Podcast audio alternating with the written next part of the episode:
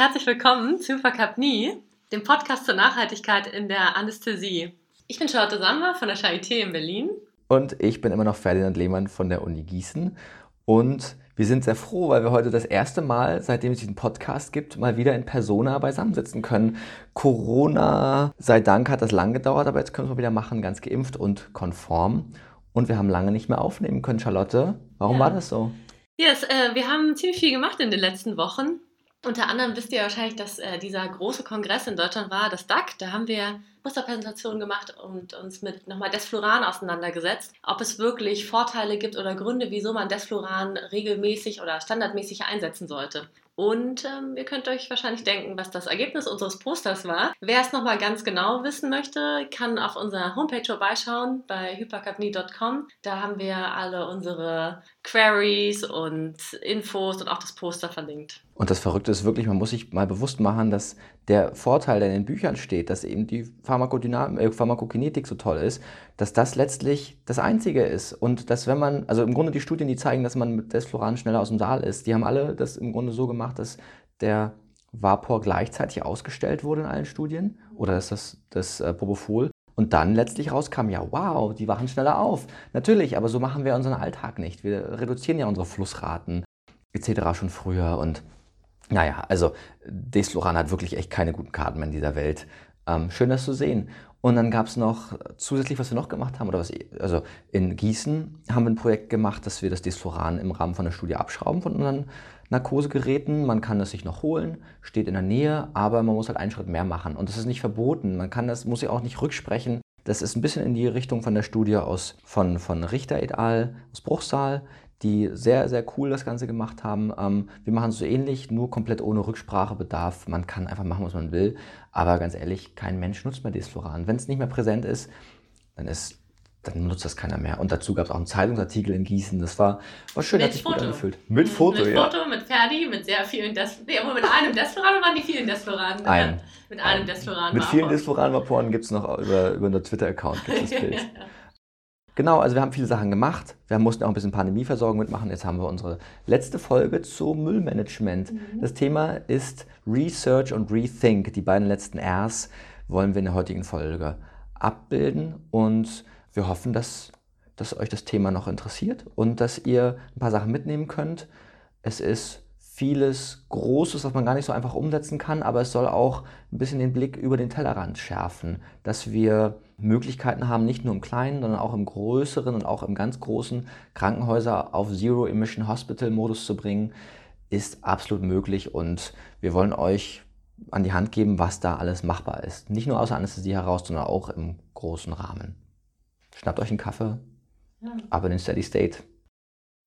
Okay, also legen wir gleich los mit den vielen Möglichkeiten der Verbesserung, die wir so finden können im Krankenhaus. Wie wir schon festgestellt haben, ne, der Teller ist rund, man muss in viele Richtungen schauen und the nearest exit can be behind you. Also wir schneiden viele verschiedene Themen heute an, aus verschiedenen Richtungen im Krankenhaus und werden das so ein bisschen als kleines Ping-Pong machen. Eure Kreativität ist also auf jeden Fall mitgefragt. Wir werden Ideen nur anschneiden und nicht bis ins Ultimo ausformulieren. Wenn ihr aber dazu natürlich Fragen habt oder auch andere bunte Vorschläge, sind wir froh, wenn ihr uns äh, eine Rückmeldung gibt und wir euch vielleicht helfen können oder auch noch das Ganze weiter verteilen können.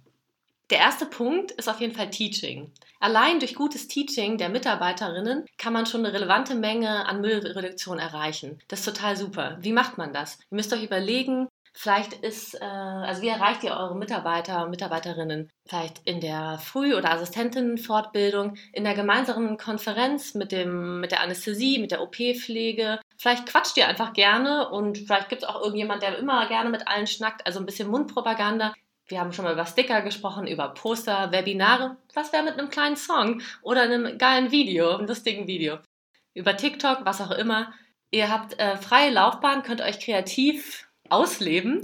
Und äh, wichtig ist einfach, redet mit allen oder macht gutes Teaching, verbreitet einfach die Idee und holt möglichst viele Leute mit ins Boot. Genau, denn eine der großen Schwierigkeiten ist einfach, dass wir alle gar nicht wissen, welche Chancen der Nachhaltigkeit wir haben. Und je mehr man dabei schmunzeln muss, glaube ich, desto besser geht es in die Köpfe. Das mit dem TikTok-Video gefällt mir besonders gut. Das stelle ich mir sehr witzig vor in der, in der Klinik. Wichtig ist auch, dass sich der Einkauf des Klinikums an nachhaltigen Kriterien orientieren kann. Das einfachste wäre, dass Lifecycle Assessments bestehen. Also man genau schon eruiert hat, welche Klimawirkungen haben die verschiedenen Produkte. Aktuell wird ja geschaut, ob der Tubus 2 Cent weniger kostet und dann wird auf jeden Fall der billigere gekauft. Das wird sich auch über das CO2, über die Budgetierung vielleicht mal irgendwann von selbst regulieren, weil das einfach dann mit drin steckt. Aber solange bis das vielleicht da ist oder auch währenddessen schon mit Blick auf andere Aspekte sind Lifecycle Assessments, die abbilden, wie viel Müll wird denn produziert auf dem Weg zum Produkt? Wie weit wird es transportiert? Was hat es für einen klimarelevanten Fußabdruck? Und das als relevanten Aspekt zu betrachten im Einkauf ist eine gute Chance. Ihr werdet natürlich sicher nicht jetzt zu dem OP-Manager oder der OP-Managerin gehen und sagen, hey, das ist eine klasse Idee, so machen wir es. Aber man kann es mal anschneiden und mal auch mit Vorschlägen kommen, dass hier ein, eine Variante besteht, dieses Produkt XY hat einen besseren Klimafußabdruck, weil auch noch nicht für alles ein Lifecycle Assessment besteht. Nur da, wo es das schon gibt, kann man sicher mal drüber reden. Dann einen Gedanken, den hatten wir schon mal erwähnt, aber wollten es hier nochmal aufnehmen. Und zwar fällt es unter das Stichwort Abfalldesinfektion. Also es gibt das Konzept, dass man den infektiösen Abfall, der eigentlich sehr hochenergetisch verbrannt werden muss, eben doch schon im Krankenhaus dampfdesinfiziert. Wir hatten das angesprochen im Rahmen der Laryngoskope und Laryngoskop-Sparte. Also die Idee, dass man diese vielleicht doch schon einmal ähm, alle gemeinsam, der die einmal Spatel Dampf desinfiziert und sie dann eben nicht in den infektiösen Müll wirft und irgendwie richtig krass verfeuert, sondern dass man sie dann vielleicht sogar ins Recycling geben kann oder auch einfach dem normalen Siedlungsabfall ähm, zuführen kann, der dann mit weniger Energie und damit auch mit weniger CO2-Ausstoß entsorgt werden kann. Man muss natürlich das auch ein bisschen abwägen äh, gegen den Energieaufwand, die die Desinfektion äh, mit sich bringt. Aber potenziell kann man da eben super viel Energie und dann auch Treibhausgase einsparen. Jetzt machen wir einen Bereich auf, der eigentlich Alltagsthema für uns ist und ich glaube auch viele von euch schon mal zum Nachdenken gebracht hat. Nämlich geht es ums Essen und ums Trinken im Krankenhaus. Erstmal fällt uns natürlich immer auf, dass das Essen im Krankenhaus nicht unbedingt äh, viele Michelin-Sterne hat. ähm, womöglich nicht. Das ist ja, im Grunde, im Grunde ist ja das Essen im Krankenhaus, empfinde ich, als ein Stück weit Anachronismus. Es wird primär die, die, die äh, Prämisse gefahren, es gibt Kartoffeln und dann gibt es eine Beilage und ein gutes Stück Fleisch auf dem Teller oder irgendwas, was ordentlich runter, runter ähm, zum Brei verarbeitet wurde und den Leuten serviert wird. Ich glaube, dass viele Konzepte da möglich sind, die bessere Wege gehen. Allem voran wären Sachen wie, dass die Mitarbeiterkantine beispielsweise Wert darauf legt, dass das Essen, was dort serviert wird, regional produziert wird und somit nicht weite Wege hat, dass auch gute vegetarische Alternativen bestehen, denn der Fußabdruck von Fleischprodukten ist einfach extrem hoch und abgesehen natürlich auch von den ethischen Schwierigkeiten, die die Massentierhaltung hat, kann man hier eine, eine gute Menge an, an, an, Klima, an positiven Klimaeffekten erzielen. Sei es auch sowas, man kann ja auch sagen, einfach nur einmal ein Veggie Day in der Woche zum Beispiel. Man muss ja klein anfangen. Auch schön sind so Beispiele, wenn man sich überlegt, um das mal greifbar zu machen, da ist beispielsweise das, der Unterschied für Proteinpulver. Ja, es ist ja gerade auch ziemlich in sich, Proteinpulver in irgendwelche Quarks und Joghurt reinzumachen, weil man sonst irgendwie keinen Sport machen kann und somit die Proteine dann hochdosiert bekommt, dann Sport macht und dann maximale Muskeln aufbaut. Zwischen Milch, Casein, Proteinpulver und Sojaproteinpulver besteht ein 25-facher Unterschied im CO2-Fußabdruck. Das ist irre. Ja, nur weil es Milch ist oder Soja, Soja ist 25 mal weniger klimaschädlich abgefahren. Und das Soja habe ich noch nicht hier vorne vor den Wiesen der Stadt wachsen sehen, sondern es muss auch erstmal hergekarrt werden um den halben Globus. Das ist verrückt was auch noch ein Problem darstellt. Ne? Gerade auch in der Anästhesie, man wird irgendwie nur kurz ausgelöst und äh, flitzt runter in die Kantine, holt sich sein Essen und geht damit wieder zurück, vielleicht in seinen Aufenthaltsraum und ist das da schnell. Oft kriegt man das Ganze in One Way, also in einmal, einmal Verpackung. Und die Idee ist einfach, gerade den, die Einwegverpackung und die Einweg-to-go-Becher für Kaffee vielleicht durch einen lokalen Anbieter ersetzen zu lassen in Mehrwegbecher, die vielleicht einfach wieder in so ein Recycling, in so einen, in so einen naja, in den, letztendlich in den äh, Kreislauf wieder mit eingehen. Also, dass man einfach einheitliche Becher hat, die einfach durchgetauscht werden oder man vielleicht sogar einfach seinen eigenen Becher mitbringen kann, der dann einfach als normales Getränkebehältnis akzeptiert wird. Ähm, das kann in der Kantine so funktionieren. Wie gesagt, dann vielleicht einfach auch mit der eigenen Tupperdose, dass man sich das Essen da drin abholt. Ja, man jede Menge Einweg, Plastik, Styroporzeug äh, vermeiden kann, was letztendlich schwer zu entsorgen ist. Am besten würde es wahrscheinlich auch über eine Rabattierung dann funktionieren. Wenn ich weiß, hey, ich spare jeden Tag 10 Cent ein, wenn ich halt bloß meine eigene Tupperdose von zu Hause mitbringe, mhm. das rechnet sich ja schon und dadurch wird dann die Schwelle verringert, das einfach auch zu machen. Ne? Das wäre gar nicht so verkehrt. Da gibt es auch Studien, die da gezeigt haben, was das für eine irren tonnenweise Ersparnisse an Abfall sind. Dann war hier eine Klinik in Oregon, die einfach mal im Jahr 14 Tonnen Verbrennungsabfall gespart haben, bloß weil sie auf Mehrfachverpackungen in einer, in einer Kantine umgestellt haben. Es lohnt sich. Und auch, was passiert danach mit dem Essen? Hm, wenn man einfach mal einen, einen äh, meinetwegen einen Kompost-Bioabfall dazustellt, wo dann die Essensreste hineingegeben werden und das nicht in den Verbrennungssammelmüll geht, zusammen mit den, mit den Plastikresten. Allein dadurch sind ja schon ganz tolle, ganz tolle Effekte zu erzielen. Denn das, die Essensreste können danach zum Beispiel kompostiert werden und wieder auf die Felder gekippt werden, dann wenn sie mal wieder Erde sind. Man kann es auch in Bioabgas, äh, Biogasproduktionsanlagen geben die werden lokal abgenommen. Da, sind, da lässt sich ja letztlich auch Geld sparen für die für LandwirtInnen im Umkreis. Das lohnt sich schon. Das müssen einfach nur Strukturen aufgebaut sein, die jetzt auch nicht hochkomplex und verrückt sind. Und was dann auch noch eine Idee von uns war, was man auch machen kann, also bevor man auch das viele Essen, was in der Kantine vielleicht am Ende des Tages übrig bleibt, weil die Kalkulation vielleicht doch nicht so perfekt war, kann man sich überlegen, gibt es vielleicht doch noch irgendwie bedürftigen Tafeln, an die das Essen weitergegeben werden kann. Auch wenn wir es nur gelesen haben und selbst noch nicht erlebt haben. Aber es gibt wohl auch Krankenhäuser, in denen auf Stationen nur Einweggeschirr verwendet wird, dass von der Kantine Einweggeschirr in die Kliniken äh, gebracht wird. Das wäre ein absoluter Knüller, das wegzuschaffen. Ich meine, das kann man sich kaum vorstellen, dass es sowas gibt. Gibt es aber scheinbar. Irgendwo in New York wurden damit mal einfach 180 Tonnen Müll im Jahr gespart. Ja, das, das war ein 1000 Bettenhaus, jetzt also auch kein, nicht das größte Krankenhaus aller Zeiten. Wenn das bei euch der Fall ist, Attack. Dann die nächsten Punkte, die wir so haben, äh, schauen in Richtung der Krankenhausinfrastruktur. Und zwar, also wir hatten ja schon mal so ein bisschen bei einem unserer vorigen Podcasts so ein bisschen über den ähm, Goldstatus, den Premiumstatus bei eBay Kleinanzeigen gesprochen. Und letztendlich kann man auch für Krankenhäuser sowas wie eine Börse oder eine Kleinanzeigen etablieren. Weil vielleicht braucht ihr Möbel für euer BD-Zimmer oder das Büro, in dem ihr forscht oder auch vielleicht für den Aufenthaltsraum. Und vielleicht sind es genau die Gegenstände, die der Allgemeinchirurg jetzt vielleicht gerade nicht mehr braucht, aber ähm, irgendwie loswerden möchte, weil es passt nicht mehr rein. Er hat also alles ist digitalisiert, weg mit den Aktenordnern, aber ihr braucht noch einen oder so. Dann wäre es auf jeden Fall cool, über, die, über eine Börse weiterzugeben. Das verhindert nämlich, dass ihr einen neuen kaufen müsst, der neu produziert wird und der vielleicht vom Allgemeinchirurgen einfach auf dem Müll landet und letztendlich wahrscheinlich verbrannt wird. Deswegen also solche Möbelbörsen oder auch für andere Gegenstände wären halt gerade für große Häuser und ähm, die Unis wahrscheinlich super spannend zu realisieren, ist einfach vielleicht über das Intranet aufzubauen.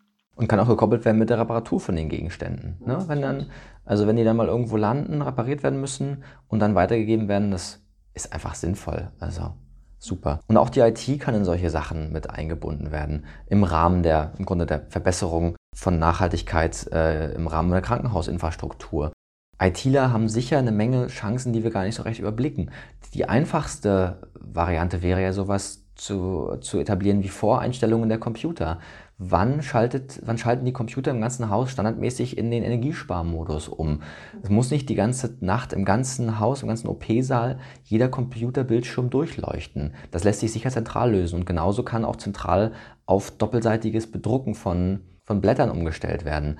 Und ich glaube, dass wir auch gar nicht all die Möglichkeiten überblicken, die da sinnvoll möglich sind. Vielleicht hat jemand von euch Kontakt zu einer IT und kann da mal nachfragen, was da die kreativen Köpfe sich so ausdenken könnten, um dort Einsparungen von, von Energie, von Ressourcen, was da zu ermöglichen ist. Als nächstes haben wir, wir sind uns nicht ganz sicher. Es könnte auch ein Urban Myth sein, aber also, man erzählt sich, man erzählt sich in den Kreisen, dass es wohl in Deutschland eine kleine, kleine Klinik gibt, wo ein berenteter Herr als Minijobber angestellt ist, der jeden Abend durch die Klinik geht und einfach alle Lichter und Computer ausschaltet. Okay, es ist eigentlich echt peinlich, weil wie faul kann man eigentlich als Klinikmitarbeiterin sein, dass man jemanden braucht, der dann kommt und hinter einem quasi durchfegt. Aber okay, maybe it's a urban myth, maybe it's not, we don't know.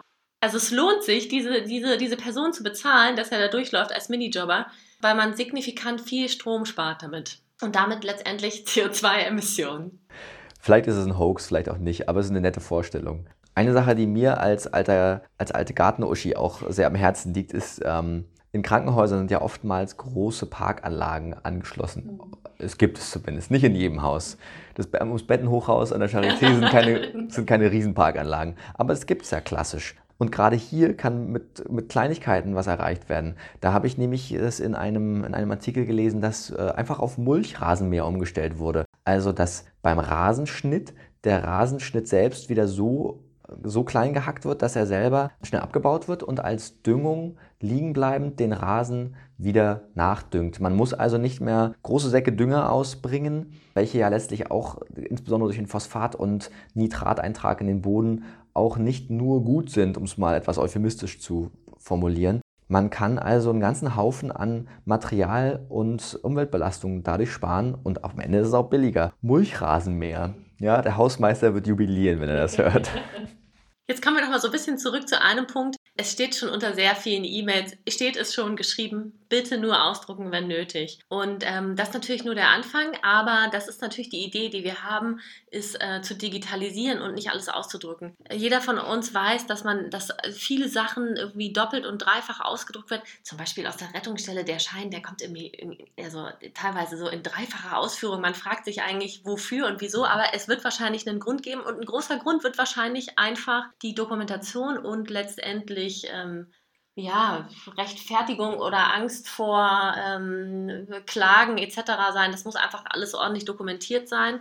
Weil natürlich, man, also ist das alles notwendig oder kann man es vielleicht auch einfach anders dokumentieren, eben digital, um sich genau diese Ausdrücke zu sparen. Es wäre auf jeden Fall wünschenswert, sich darüber Gedanken zu machen, wo kann man was digital unterschreiben? Muss jeder Brief mehrfach oder jedes Dokument mehrfach äh, doppelt äh, vorliegen oder reicht vielleicht auch eine einfache Kopie? Und dann wäre auch wieder die Frage, jetzt kommen wir zurück zu unseren IT-Lösungen, doppelseitiges Bedrucken. Das wäre auf jeden Fall ein starkes Ding, was vielleicht nicht schwer umzusetzen ist weil wir wissen, jedes Blatt Papier, 200 Milliliter Wasser, 2 Gramm CO2, 2 Gramm Holz und auch den einen oder anderen Euro. Wenn man sich überlegt, dass zum Beispiel wie an der Charité 57 Millionen Blatt Papier pro Jahr gedruckt werden, wenn man dafür auch schon einen Bruchteil von ähm, einsparen könnte, wäre es einfach wirklich ernstzunehmend und äh, wirklich sehr gute ökologische und ökonomische Vorteile. Und ich kann mir auch gut vorstellen, dass das Ganze als ein Projekt sich am besten anfühlt, wenn man einfach sagt, so, unsere Ambulanz soll jetzt papierfrei werden. Und man überlegt sich für jedes Blatt Papier, ist das nötig? Kann ich das nicht auch digital machen? Kann ich es nicht auch digital unterschreiben? Reicht das nicht aus? Und wenn dann das Ziel ist, ich möchte papierfrei werden, dann ist es was, an das ich mich festklammern kann und wo ich darauf hinarbeiten kann. Sicher lohnenswert. Ja, definitiv. Zum nächsten Thema, Rethinking Mobilität. Denn es gibt sicher viele von uns, die jeden Tag mit dem normalen Verbrennungsmotorauto zur Arbeit fahren und gar nicht so recht in den alternativen Möglichkeiten abgeholt werden, die so bestehen. Klar ist das Fahrrad das naheliegendste und auch wahrscheinlich eine der sinnvollsten Lösungen. Nur sind ja mittlerweile auch ganz andere tolle Varianten aufgekommen. Beispielsweise über die Idee von Mobilitätshubs wo ein zentraler Platz aufgemacht wird, wo man beispielsweise ein E-Fahrrad nehmen kann, ein Carsharing-Auto nehmen kann, wo man vielleicht eine Nähe zu einem öffentlichen Verkehrsmittel hat, um einfach den individuellen Bedürfnissen der Menschen, die zur Arbeit kommen, gerecht zu werden und da auch letztlich die Schwellen niedrig zu halten.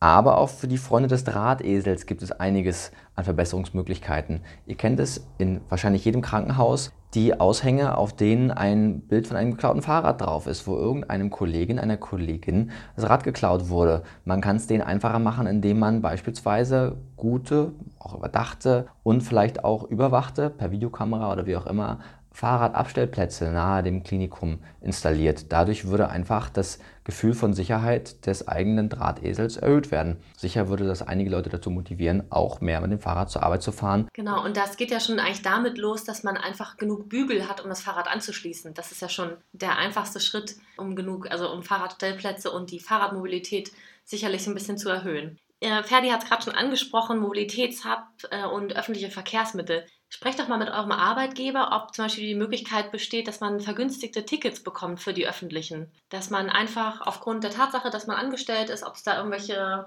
Zusammenarbeiten oder wie sagt man das so, Connections eben gibt, dass es halt für Klinikan-MitarbeiterInnen einfach vergünstigte Tickets gibt. Ich glaube, da in Hessen, da gibt es irgendwie sowas, ne? oder Ferdi? Ja, da kriegt, kriegen die Ärztinnen und Ärzte im Krankenhaus ich glaube mittlerweile auch das Pflegepersonal bekommt dort das Hessenticket. Man kann also in ganz Hessen mit allen öffentlichen Verkehrsmitteln kostenlos unterwegs sein. Das ist wirklich toll. Also super. Aber auch jetzt gerade in diesem pandemischen Jahr ist uns ja aufgefallen, dass Kongresse auch funktionieren können, ohne dass Gott die Welt und sein Hundefriseur sich auf den Weg nach Berlin oder Leipzig oder so macht, sondern auch mit Abstrich natürlich, aber auch mit trotzdem der Möglichkeit, die Kongresse digital abgehalten werden können es muss dann nicht jeder nach Kalifornien fliegen, weil dort mal wieder ein Kongress ist. Da ist die Welt wahrscheinlich ein Stückchen weitergekommen und auch diese Möglichkeit sollte gefördert werden. Zum Beispiel, dass meinetwegen zu Fachkongressen die DGAI oder zu irgendwelchen Fachmeetings die DGAI und der BDA nicht mehr die Anfahrt per Auto erstattet, sondern nur noch eine Bahnfahrt erstatten würde und auf Kurzstreckenflüge verzichtet wird, etc. etc. Da gibt es lauter tolle Möglichkeiten. Das nächste, was wir haben, dreht sich jetzt wieder ums Krankenhaus mehr. Und das sind auch schon, ja, das sind, äh, das sind ganz schöne Bretter. Das wird nicht so einfach sein. Aber trotzdem wollen wir diese Ideen hier mit aufnehmen und euch ein bisschen motivieren, weil vielleicht, vielleicht gibt es bei euch einfach doch eine geile Idee oder Leute, die Bock darauf haben, was umzusetzen. Und zwar dreht sich um das erste Mal jetzt hier um Solarpanels und um nachhaltigen Strom auf den Dächern der Krankenhäuser zu produzieren. Das normale oder die meisten Krankenhäuser beziehen einfach den günstigen, ganz normalen Strommix, der hierzulande eben doch noch zu über einem Drittel aus fossilen äh, Rohstoffverbrennungen stammt. Also jede Menge CO2 und Kohle wird verbrannt. Angesichts der großen, des, äh, des großen Energieverbrauchs in den Krankenhäusern kann man jede Menge ähm, Treibhausgasausstoß einsparen, wenn man auf erneuerbare Energien umsetzt. Es ist nicht ganz einfach, jetzt Photovoltaikanlagen zu installieren und man wird wahrscheinlich auch erstmal ordentliche Berechnungen für den Jetzt-Zeitpunkt und auch für die Zukunft irgendwie darlegen müssen. Wahrscheinlich ist es erstmal sozusagen teurer, auf Ökostrom umzusetzen, weil man erstmal die initiale Investition hat. Aber auf die lange Sicht gesehen wird man sicherlich Geld und Ressourcen und jede Menge CO2 einsparen, indem man auf nachhaltigen Strom vielleicht sogar vom eigenen Krankenhausdach eben umsteigt. Da gibt es mittlerweile Chancen, die auch das nächste Thema gleich mit in, integrieren werden, nämlich über das Contracting von energieeinsparenden Investitionen in Krankenhäusern, womit Unternehmen, die größere technische Umsetzungen durchführen, ein Vertrag geschlossen wird, dass die Bezahlung von, einem, von dem Unternehmen vorgeschossen wird und diese Bezahlung über die Folgejahre erfolgt durch die Energieeinsparung des Krankenhauses selbst. Dadurch hat man keine Eigeninvestitionen, man hat direkt die Ersparnis von CO2-Emissionen oder generell Treibhausgasemissionen und kann es halt umsetzen, weil eben genau diese Investitionsmengen oftmals klamm sind in Krankenhäusern. Und was ich gerade schon meinte mit dem nächsten Thema, da geht es um das Blockheizkraftwerk. Blockheizkraftwerk bedeutet, dass ein Krankenhaus direkt vor Ort seinen Strom und die Wärme selbst produziert und das nicht mehr aus Fernwärme, aus den Kohlekraftwerken vor der Stadt bezogen wird. Man spart letztlich die äh, Transportkosten, wo ja einfach ein großer oder ein relevanter Anteil an Verlust von Energie und Wärme passiert. Wenn ich es vor Ort mache, da kann ich die Wege sparen, ich kann es mit modernen Anlagen umsetzen, denn oftmals sind die Kohlekraftwerke von der Stadt, vor der Stadt oder die Wärme generierenden Anlagen nicht die modernsten. Also ist der Wirkungsgrad, den ich letztlich erreiche, viel, viel höher. Auch hier Rieseninvestitionen erstmal zu tätigen, wahrscheinlich von mehreren Millionen Euro, aber die Ersparnisse sind so groß, da haben wir zum Beispiel von einem Krankenhaus in Texas, was groß ist, was in 15 Jahren 200 Millionen Dollar an letztlich Energiekosten gespart hat. Und wir reden, wie ihr wisst, manchmal von Geld als Messgröße, aber diese Messgröße Energie ist natürlich auch direkt, äh, diese Messgröße Geld ist direkt in Energie umzusetzen und somit auch in CO2-Emissionseinsparungen. Auch ist es denkbar, dass diese Blockheizkraftwerke, die einfach vor Ort dann Material, also Energieträger verbrennen, auch mit, mit Abfall befeuert werden können. Auch hier, die äh, Müllverbrennungsanlagen sind oftmals eher alt. Wenn ich das vor Ort mache mit modernen Anlagen, spare ich mir große Mengen an Transportkosten, an Wirkungsgrad, Minderung. Das kann alles vor Ort erfolgen und sind ganz, ganz tolle Möglichkeiten. Und insbesondere, wenn solche Sachen umgesetzt im Rahmen von größeren Projekten, wie zum Beispiel dem Click-Projekt. Ja, genau. Was ist eigentlich Click? Ich weiß nicht, ob ihr davon schon mal gehört habt. Das ist Click Green, ist einfach eine Organisation, ein Verbund von klimaaktiven oder klimabewussten Menschen, Ärzten, Pflegekräften, aber auch ganz anderen ähm, in Ingenieuren und Co., die eben gerade ihr Ziel sich dahin gesetzt haben, Zero Emission Hospitals zu gründen oder diese Initiative gestaltet haben oder begonnen haben, um das umzusetzen in Deutschland. Die Idee ist dabei auch, oft fehlt es den Mitarbeitern einer Klinik eben am sozusagen am Ansprechpartner, an der Person, die wirklich ähm, weiß, was Sache ist, wie man die Themen angeht. Und genau da setzt äh, Klick mit an, indem sie KlimamanagerInnen ausbilden. Dazu wird von dem Krankenhaus selbst jemand bestimmt, der sich dann bewirbt für dieses Klick-Projekt, für diese Förderung, wird dort dann zum Klimamanager, Klimamanagerin ausgebildet und kann dann mit modernem Wissen, mit dem State of the Art wieder in seine Klinik gehen, in ihre Klinik gehen und dort dann Projekte umsetzen. Und das Ganze ist kostenlos und letztlich auch dann im Verlauf begleitet von diesem Click Green Projekt. Somit profitieren letztlich alle und das ist ganz toll, weil von dem Haus intern heraus jemand ausgebildet ist, das kostet nichts. Die Klinik hat dann jemanden von intern, der die Strukturen kennt und dann weiterentwickeln, weiterdenken kann. Da sind jetzt mittlerweile über 200 Kliniken schon involviert in diesem, in diesem Projekt und das schlägt echt große Wellen. Es ist wirklich eine Chance und gerade aus der Anästhesiologie heraus kann man da sicher sich gut bewerben in Rücksprache mit seiner Klinik- und Krankenhausleitung, diese Möglichkeit anzugehen.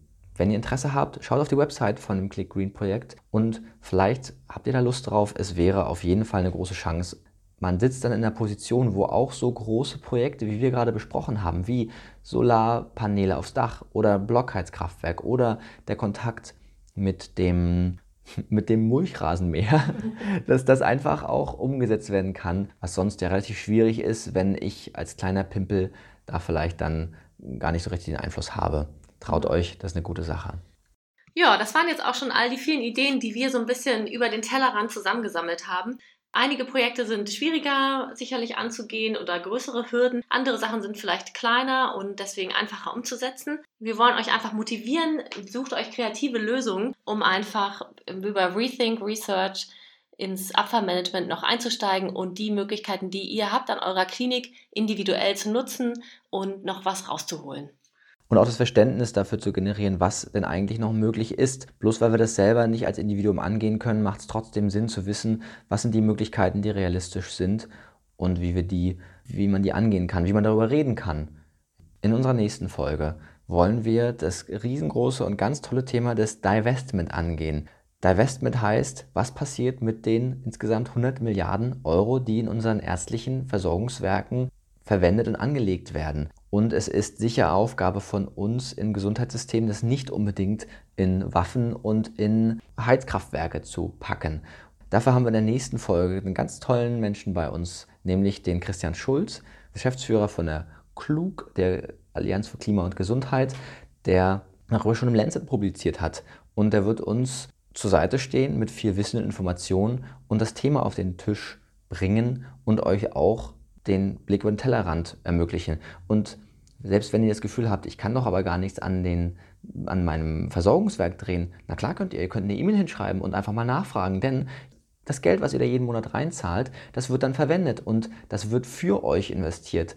Wir haben dann nicht nur ein Recht darauf, zu wissen, was damit passiert, sondern wir haben eigentlich auch ein Recht damit, mitzugestalten und zu bestimmen, was mit unseren Geldern passiert. Das wird eine ganz spannende Folge. Ich bin schon, ich freue mich darauf und ich glaube, wir beenden hiermit unsere kleine Miniserie zu dem Abfallmanagement, den 5 Rs. Wir hoffen, dass ihr was mitnehmen und lernen konntet und wir freuen uns jede, über jede Rückmeldung, hoffen, dass wir auch bald wieder beieinander Podcast aufnehmen können. Bis bald, ihr Lieben. Bis bald. Das war Hyperkapnie, der Podcast zur Nachhaltigkeit in der Anästhesie. Ciao.